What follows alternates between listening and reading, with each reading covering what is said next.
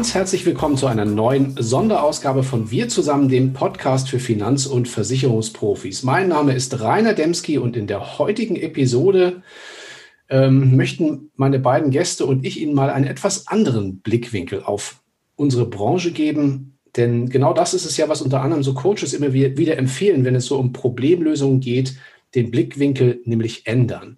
Jürgen Karthaus von der Dialog und Iris Handke von Arte Generali haben genau das getan, und zwar für ein Problem, das uns alle immer mal wieder angeht, nämlich das Thema, wie finde ich die richtigen Kunden für mein Produkt. In diesem Fall sind es Nischenprodukte wie zum Beispiel Oldtimer, Kunst oder Kleingartenversicherung, wie ich finde, total spannende, ja, so Nischensparten.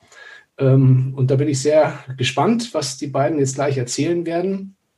Es wird dabei auch um so spannende Themen wie Lifestyle und Leidenschaft gehen. Herzlich willkommen, Iris Hanke, und auch herzlich willkommen, lieber Jürgen Karthaus. Vielen Dank. Hallo, guten Tag. Ja, für diejenigen unter uns, die Sie vielleicht noch nicht kennen, ähm, eine ganz kurze Vorstellung. Würden Sie anfragen, Frau Hanke? Ja, sehr gerne. Also ähm, her herzlich willkommen zu dem Podcast auch von mir. Ähm, als äh, Leiterin von Arte Generali äh, in Deutschland ist es mir und meinem Team sehr wichtig und das ist unser Ziel, den Austausch von, von Kunst und Kreativität als Werten für die Gesellschaft zu fördern. Mit Arte Generali äh, bieten wir eine spezialisierte Versicherung für Kunst- und Sammlungsgegenstände, aber auch in Kombination mit Hausrat, Wertsachen und Wohnimmobilien an. Kurz zu mir. Ich äh, habe fast 15 Jahre Erfahrung im deutschen und auch internationalen Kunstversicherungsgeschäft, bin Juristin und Kunsthistorikerin. Und äh, um auf die Leidenschaft zu kommen, äh, das, wie Sie sich vorstellen können, habe ich eine ziemliche Leidenschaft für Kunst. Ich könnte jetzt fragen, wie kommt man zu dieser Studienfachkombination Kunstgeschichte und, und Jura, aber das frage ich jetzt nicht, das würde vielleicht zu weit führen. Herr Karthaus, zwei, drei Worte zu Ihnen. Ja, mein Name ist Jürgen Karthaus. Ich leite bei der Dialog die Bereichsdirektion Vertriebe Nord. Und wenn ich nicht gerade hier vor einem Mikrofon sitze, dann betreue ich gemeinsam mit meinen Maklerbetreuern Sie, liebe Zuhörer, persönlich vor Ort. Wir kümmern uns um Ihre Anliegen, unterstützen Sie bei dem Geschäft äh, mit uns. Ich bin selber seit 30 Jahren in der Versicherungsbranche tätig war früher mal im öffentlichen Dienst äh, und äh, kümmere mich jetzt eben um die Zusammenarbeit mit unabhängigen Vermittlern bei der Dialog. Bevor wir jetzt weiter in das Thema einsteigen, ähm, die Dialog ist die Marke der Generali für das Maklergeschäft in äh, Deutschland. Seit 2019 haben wir alles, was Maklergeschäft angeht, unter dem Namen Dialog zusammengefasst und äh, wollen hier als besonderes starker Partner für unsere Makler äh, vor Ort aktiv sein. Vielen lieben Dank für die kurze Vorstellung. Ähm, steigen wir mal in dieses spannende Thema ein. Wir wollen ja über Lifestyle und Leidenschaften und solche Dinge sprechen. Die Versicherungswirtschaft wird ja in der öffentlichen Wahrnehmung eigentlich häufig noch als trockenes und ein Stück weit auch zahlengetriebenes, manchmal vielleicht auch ein Stück weit verstaubtes Business wahrgenommen. Äh, mit Lifestyle und Leidenschaft wird die Branche häufig noch nicht so in Verbindung gebracht. Sie beide sehen das insbesondere auch natürlich auch vor dem Hintergrund der heutigen Themen ganz anders. Daher die erste Frage, was haben eigentlich Versicherungen mit Lifestyle oder auch mit Leidenschaft zu tun? Ja gut, grundsätzlich verkaufen ist ja immer ein Geschäft zwischen Menschen. Das gilt in der Versicherungsbranche genauso wie in allen anderen Branchen auch. Ähm, bei uns ist die Kunden, erfolgt die Kundenansprache meistens über Schadenbeispiele. Man zeigt also dem Kunden auf, was Schlimmes passieren kann. Und deshalb äh, sagt man ja nicht umsonst, dass unsere Branche ihr Geschäft mit so einer Basisemotion, nämlich der Angst, macht. Mhm. Wir haben uns eben gefragt, wenn man den Blickwinkel ändert, weg von diesen Geschäften mit der Angst, kann man da nicht vielleicht eine Kundenbeziehung aufbauen, die sogar noch viel stabiler ist? Wenn es eben gelingt, ähm, den Kunden auf einem ganz anderen Level abzuholen. Und zwar, ähm, wenn man eine Leidenschaft mit dem Kunden teilt oder sich für diese Leidenschaft interessiert oder die adressiert. Für Leute, die jetzt vielleicht ein bisschen rationaler unterwegs sind, kann man statt Leidenschaft sicherlich auch persönliches Interesse sagen, ähm, damit es nicht ganz so leidenschaftlich wird.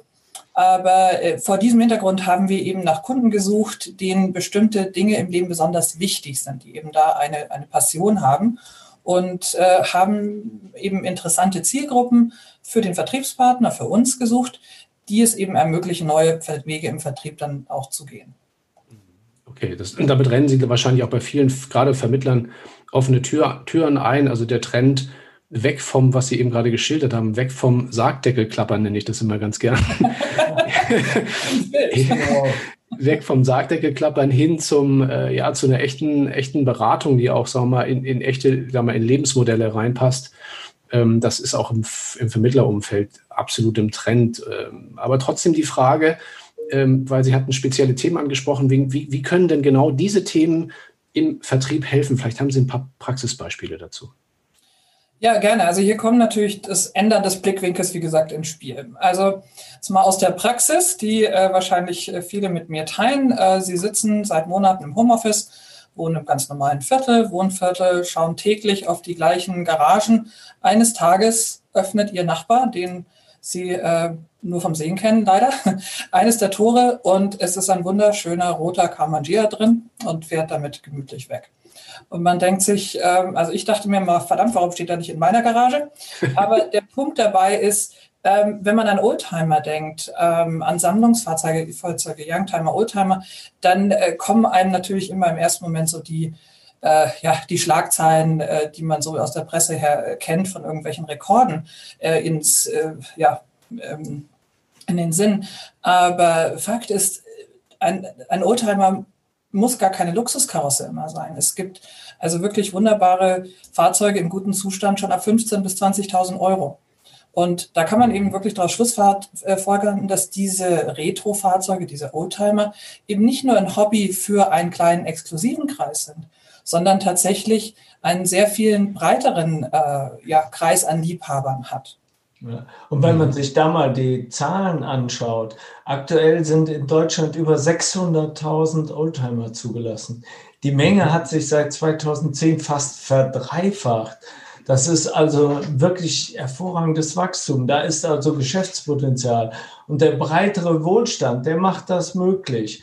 Und das Spannende ist, die Frau Handke hat es eben schon angedeutet, die großen Zuwachsraten haben nicht Bentley, Jaguar, Morris, sondern Fiat, Ford, VW. Das sind also Gebrauchsautos der 70er und 80er Jahre, ja. wie so ein Opel Kadett D oder so ein VW Golf 1. Ja. Und die sind aktuell total beliebt, weil eben die, die Babyboomer jetzt daran denken, äh, sich sowas anzuschaffen. Sie haben den, sich den Wohlstand erarbeitet und wollen das jetzt genießen. Und wie das so ist, dann denkt man halt auch gerne so an seine ersten Erlebnisse im ersten eigenen Auto.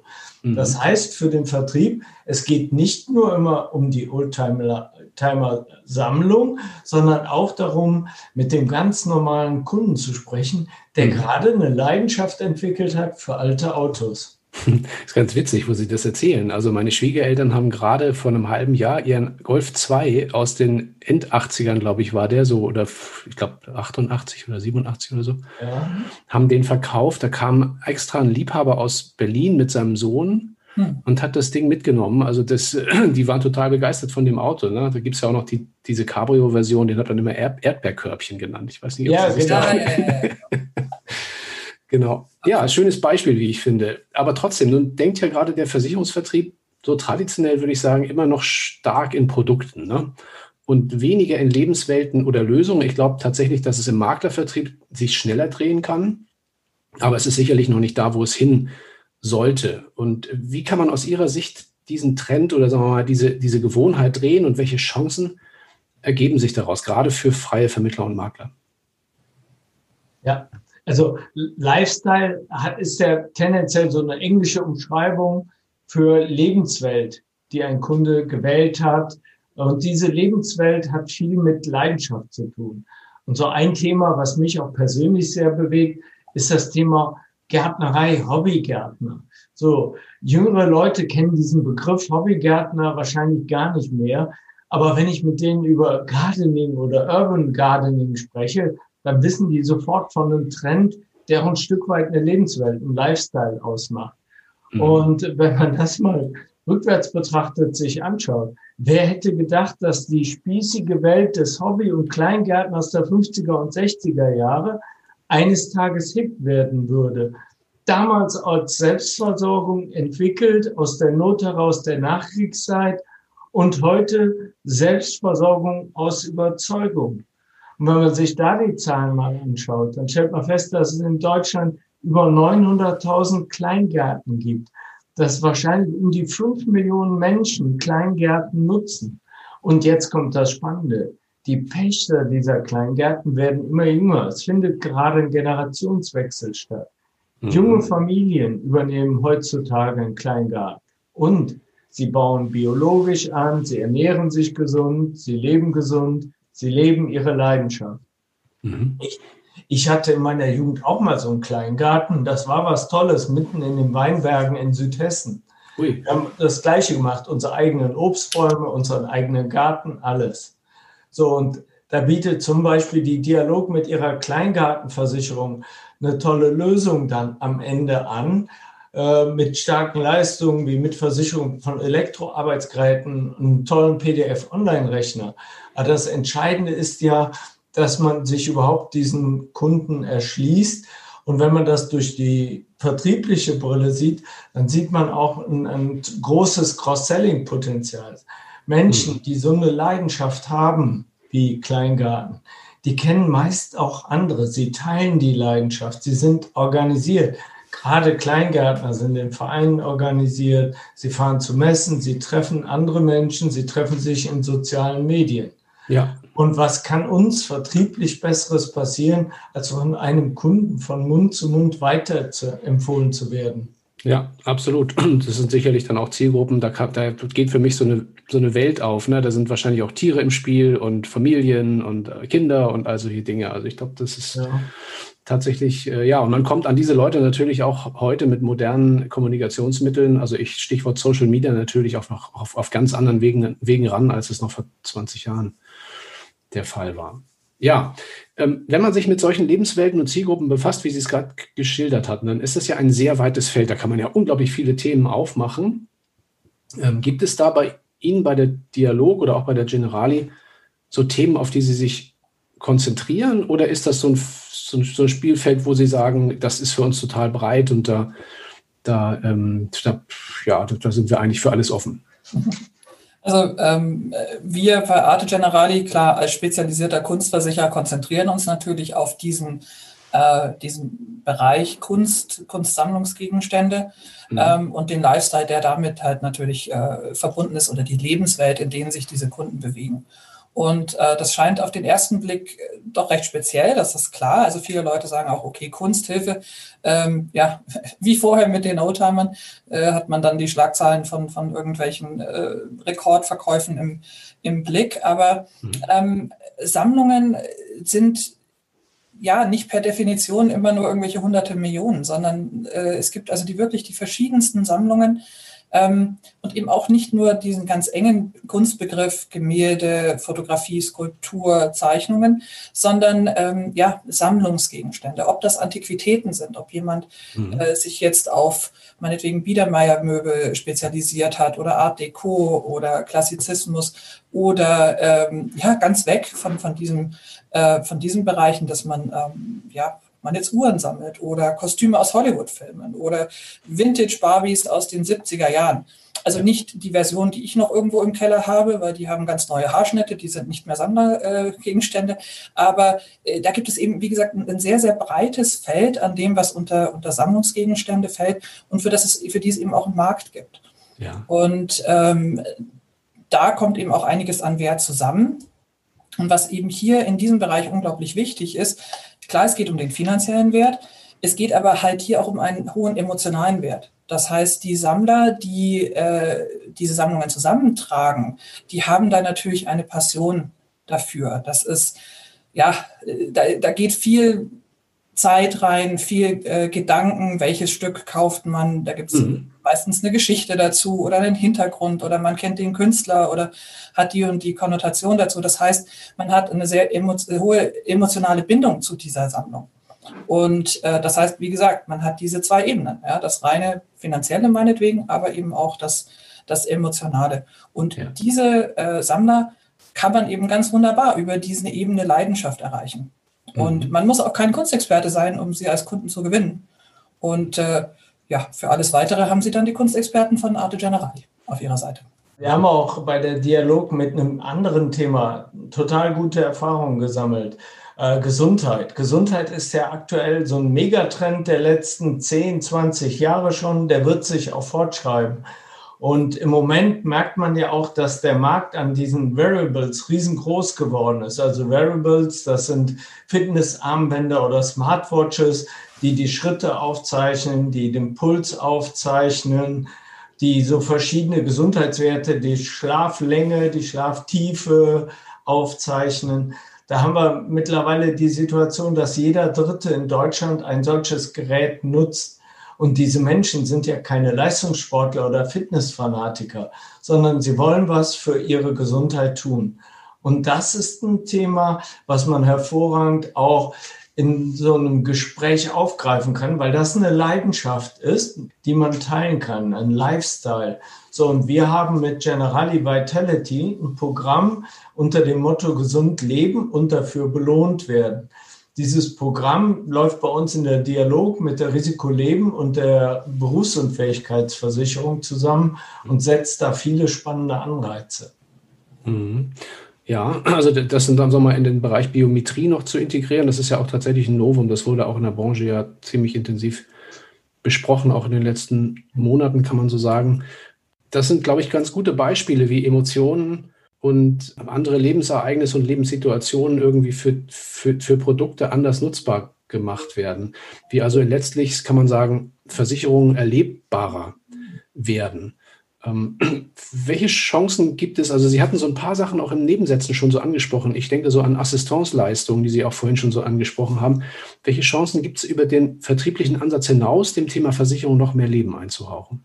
Ja, ähm, also vielleicht zunächst mal ein wesentlicher Punkt aus meiner Sicht ist das Thema Vitality. Ich möchte da nochmal kurz drauf eingehen, ähm, weil da habe ich eine App auf dem Smartphone und wenn ich aktiv bin, sammle ich Punkte. Über diese Punkte kann ich meinen Status Schritt für Schritt erhöhen im Laufe eines Jahres, von Bronze über Silber und Gold zu Platin. Mhm. Für jede Statusveränderung bekomme ich quasi einen Gutschein von Adidas.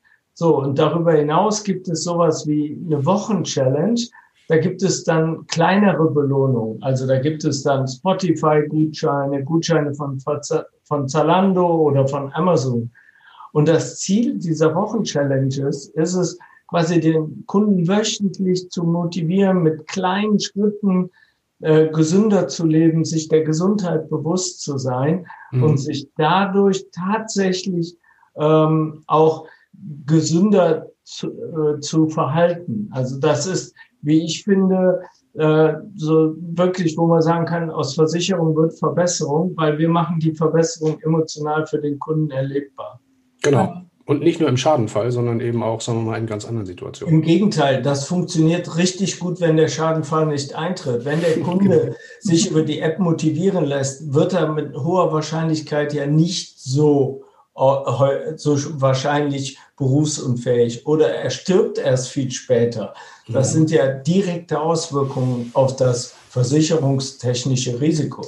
Ja. Und ich denke, das ist auch der, der Punkt, dass man eben ja nicht erst beim Schadenfall ansetzt, da sind wir wieder mit der Geschichte mit der Angst, sondern dass, dass Versicherungsleistung, um eben emotional auch für den Kunden erlebbarer zu sein oder erlebbarer zu sein, äh, viel breiter ansetzt, eben was Service angeht, was Expertise angeht. Also das ist auch das Konzept, was wir bei Arte Generali verfolgen, dass wir sagen, unser Produkt ist ein Konzept. Es ist ein Konzept aus Serviceleistungen, ob das jetzt Assistance ist, ähm, Expertise im Schadenfall, im Underwriting, in der Kunst, digitalen Tools und natürlich auch unseren Produkten.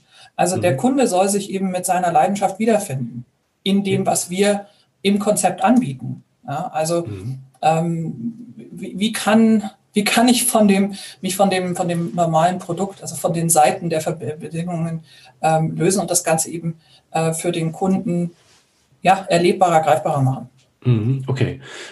Das äh, liegt eigentlich fast auf der Hand, dass das auch natürlich für Vertriebspartner, insbesondere Makler, äh, Benefit darstellt. Aber kriegen wir trotzdem noch mal ein bisschen die Kurve zurück zu unserer Zielgruppe, also zu denen, die jetzt hier heute zuhören in diesem Podcast. Also vornehmlich Vermittler und so weiter. Ähm, wie ist das, wie, wie, werden die in diesen Prozess integriert? Das klingt so ein bisschen nach einer, einer sehr direkten und auch toll erlebbaren Kommunikation zwischen Versicherer und Kunde. Ähm, was hat der Vertriebspartner dann im, im nachgelagerten Prozess davon und wie kann er davon profitieren? Also der Vertriebspartner profitiert ja einmal davon, dass der Kunde ihm wahrscheinlich sehr dankbar sein wird, dass dieser Versicherungsschutz oder diese Lösung für den Kunden gewählt wurde, dass der Makler ihm das empfohlen hat. Auf der anderen Seite kann der Makler sich ja auch einbinden lassen. Wir haben zum Beispiel so eine Service-App, Schadentracking per SMS. Da kann sich der Makler auch einbinden lassen, dass er die gleichen Informationen wie der Kunde bekommt. Und auf der anderen Seite, je mehr der äh, Kunde sicher in der Beziehung zum Versicherer ist, desto mehr Raum hat der Makler auch für die Kundenbetreuung und für die Beziehungspflege zum Kunden hin, kann sich also auch über aktuelle Entwicklungen, Veränderungen stärker informieren und dann dort einbringen. Ich mhm. glaube, dass die Vertriebspartner, die halt offen sind, in Lebenswelten und Lösungen zu denken, darüber auch die Chance haben, sich neue Zielgruppen zu erschließen, diese Zielgruppen auszubauen und innerhalb der Zielgruppen äh, auch Cross-Selling-Potenzial zu realisieren. Wenn man die Kleingärtner nochmal nimmt, ähm, der, die sind eine Community, die sind ein Verein. Wenn ich dort einen Kleingärtner mal habe, kann ich vermutlich ähm, recht gut auch in dem Verein Multiplikation betreiben. Das heißt, man empfiehlt mich weiter. Und Meistens, hatte ich ja gesagt, sind Familien aktuell diejenigen, die neu in die Kleingärten reingehen. Habe ich dann auch Cross-Selling-Potenzial über die Kleingartenversicherung hinaus zur Hausratversicherung, zur Haftpflichtversicherung, ja. zu weiß ich was. Und ich glaube, da sind dann die Vorteile äh, de, des Vermittlers. Mhm. Ja, ich glaube auch. Also es hat auch, glaube ich, ein bisschen was mit dem Spezialisierungstrend in der Branche zu tun. Also gerade im Vermittlerumfeld, den Generalisten den sozusagen, der alles macht, den gibt es ja immer weniger. Es gibt ja auch viele Vermittler, die sich auf sehr, sehr, sehr spezifische Nischen auch spezialisiert haben und auch der Kooperationsgrad nimmt zu, ne? also in der Branche. Also Vermittler untereinander geben Geschäft untereinander weiter und, äh, und, und organisieren ihre Spezialisierung mittlerweile im Netzwerk. Das ist natürlich auch ein, auch ein toller Effekt, der, zu dem solche Produkte gut passen können. Absolut.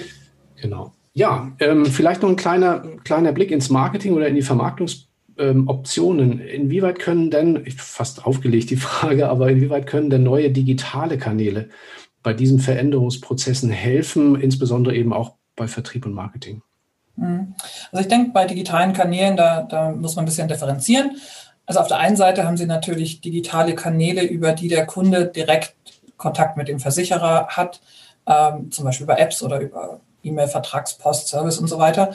Und da verändert sich auch jede Menge. Ähm, und das ist eben auch ein Ziel der, der Generali-Gruppe und damit natürlich auch der Dialog, äh, zum Beispiel papierlose Prozesse äh, einzuführen, dass die, von denen die Kunden wieder profitieren und natürlich auch die Vertriebspartner. Ja. Also die Idee ist, Prozesse einfacher machen, um dann dadurch natürlich mehr Zeit für das Persönliche zu haben, für die, äh, für die Geschäftsbeziehung, für die Beziehung zum Kunden. Mhm. Und äh, wir, wir fassen diesen gesamten Veränderungsprozess innerhalb der Generali-Gruppe unter dem Stichwort Lifetime-Partner zusammen. Dann das ist, was wir eben auch für unsere Kunden werden wollen. Also Vertriebspartner, also Partner werden, Lifetime-Partner.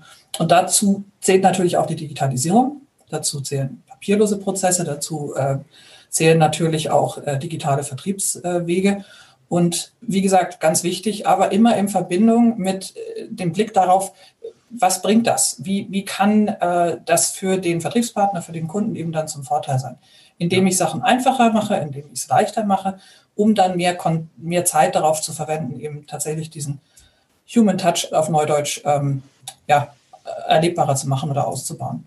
Mhm. Und für uns bei Arte Generali ist das auch ganz wichtig, wenn wir über Digitalisierung reden. Ähm, warum machen wir das? Ja, ob das jetzt die App ist, die wir für unsere Sammler an die Rampe gestellt haben, die eben das Sammlungsmanagement erleichtern, oder dann eben ein spezialisiertes Vertriebsportal für unsere Vertriebspartner, um eben auch hier die Übermittlung der Daten, der Dokumente und so weiter einfacher zu machen. Für uns als, als Dialog steht ja sowieso äh, der Makler bei, bei dieser Lifetime-Partner-Strategie im Fokus. Das heißt, wir wollen Lifetime-Partner zum Makler hin sein, Insofern äh, folgen wir und prägen auch die Digitalisierungsentwicklung, die ja im, im, im Mark in der Maklerschaft auch äh, da ist und versuchen da auch vorne wegzugehen. Wir sind zum Beispiel bei Bipro Top-Anwender. Das heißt, all diese elektronischen Medien, wir haben offene Tarifrechner bei uns auf unserem Portal stehen, die sorgen ja dafür, dass die Prozesse für die Partner schlanker werden, dass sie einfacher werden und damit können sich die Partner, wie die Frau Handke es eben schon sagte, sich besser und mehr auf Beratung und Betreuung ihrer Kunden fokussieren. Okay. Ja, klingt nach einem sehr spannenden Prozess. Der ist auch, auch durchaus kleinteiliger geworden, glaube ich, in den letzten Jahren, das alles in dieser Form, Form bereitzustellen. Aber man merkt eben trotzdem daran, wie stark sich das Thema Versichern und Versicherung ähm, oder auch das, die, die, die Deckungskonzepte heute, diese Servicekonzepte, wie die sich verändern und auch, äh, auch neue Gesichter äh, bekommen. Mhm. Ähm, insoweit vielleicht als abschließende Frage, die Branche steht ja in ganz vielen Bereichen in erheblichen Veränderungsprozessen. Wir haben das Thema Digitalisierung, haben wir darüber gesprochen. Wir haben das Thema Spezialisierung, wir haben Generationswechsel, wir haben natürlich auch äh, das, die Nachwuchsproblematik in der Beratung und so weiter. Wie wird nach Ihrer Prognose die Assekuranz in fünf oder zehn Jahren aussehen, vielleicht eher fünf als zehn, ähm, werden wir da eine ganz neue, vielleicht auch eine leidenschaftlichere Branche erleben? Also nach meiner Wahrnehmung machen ja die Makler heute schon ihren Job mit sehr viel Leidenschaft. Sie pflegen die persönliche Ebene zum Kunden. Äh, sie pflegen die Verbundenheit zu ihrem Kunden. Sie wollen, dass die Kunden sich gut aufgehoben fühlen. Äh, und ich denke, die Leidenschaft wird sich wahrscheinlich stärker ausprägen auf der Unternehmensseite, dass man sich stärker bemüht, den Kunden zu verstehen und auch verständlich gegenüber dem Kunden aufzutreten. Im Vertrieb denke ich, dass jeder, der da arbeitet, seinen Job, egal ob als Makler oder als Maklerbetreuer, mit Leidenschaft äh, macht weil es ja kein einfacher Job ist. Äh, man braucht ja sehr spezielle äh, Qualifikationen. Man muss mal für seinen Kunden kämpfen. Man muss zu ungewöhnlichen Arbeitszeiten da sein. So, und äh, jeder, der sich mit der Zukunft der Branche beschäftigt, der sich mit seiner persönlichen Zukunft beschäftigt, weiß, dass er diese Leidenschaft erhalten muss mhm. und dass er da auch neue Wege gehen muss. Und es geht ja nicht immer nur darum, alles besser zu machen, sondern manchmal muss man einfach mal andere Dinge machen und den Blickwinkel ändern. Und ansonsten glaube ich, dass die Unternehmen selbst äh, mehr Leidenschaft für ihre Kunden und für ihre Vermittler entwickeln werden, damit diese langfristiger gebunden werden an die Unternehmen. Das ist ja auch etwas, was wir eben aus Konzernsicht der Generali so formulieren, dass wir eben sagen, aus Versicherung wird Verbesserung. Ja, also mhm. das ist etwas, was wir schon seit längerem ansprechen und natürlich auch forcieren, äh, was Sie letztlich vorhin auch als Frage formuliert haben, also leidenschaftlichere Branche. Ähm, und das ist eben dieser Anspruch, den wir vorher schon gesagt haben, Lifetime-Partner für Kunden und Vertriebspartner zu sein. Ja. Und äh, damit schlagen wir eben den Weg hin zu dieser Veränderung ein. Mhm. Und ich denke, was da eben wichtig ist, ist, dass man von diesem, ähm, von, sagen wir mal, der trockenen, leidenschaftslosen Police ähm, nicht weggeht, aber das, das erweitert eben um, ähm, ja, um Emotionen, um etwas, was für den Kunden halt äh, erlebbarer ist, so vorhin auch schon besprochen haben, etwas, wo er sich eben wiederfindet, mhm. um Versicherung, was äh, ja vielleicht gelegentlich etwas trocken äh, erscheinen kann, tatsächlich mit, mit mit Emotionen, mit Leben auch äh, mehr zu füllen zu können. Mhm. Und, äh, das zu forcieren, äh, sich hier als Konzern auch zu verändern, das braucht natürlich auch jede Menge Leidenschaft. das, das glaube ich aufs Wort, absolut. Ja, ich finde es schön, dass wir heute mal über solche, aber über solche sehr positiven Themen ähm, sprechen konnten, gerade auch in dieser Zeit. Ich finde, das ist sehr notwendig, dass man, dass man das immer mal wieder tut und auch den Blick auf solche Dinge richtet. Sehr schön finde ich auch, dass, dass so, ein, so ein Slogan, der dann manchmal so ein bisschen klingt wie Marketing oder wie ja. Werbung, dass der dann auch mal Fleisch bekommt und ein bisschen erlebbarer wird und auch für ja. uns auch einen Sinn dann, dann am Ende des Tages hat. Und was ich auch für mich mitnehme, wenn ich dann irgendwann eines Tages ähm, nicht ein Van Gogh ersteigere, sondern vielleicht die, die Kostüme von Scarlett O'Hara und, äh, und Red Butler, dann kann mhm. ich auch zu Ihnen kommen, oder? Dann äh, haben Sie meine Telefonnummer. Sehr gut. Ich sage ganz lieben Dank für das Interview heute. Vielen Dank. Vielen Dank. Gerne, vielen Dank auch.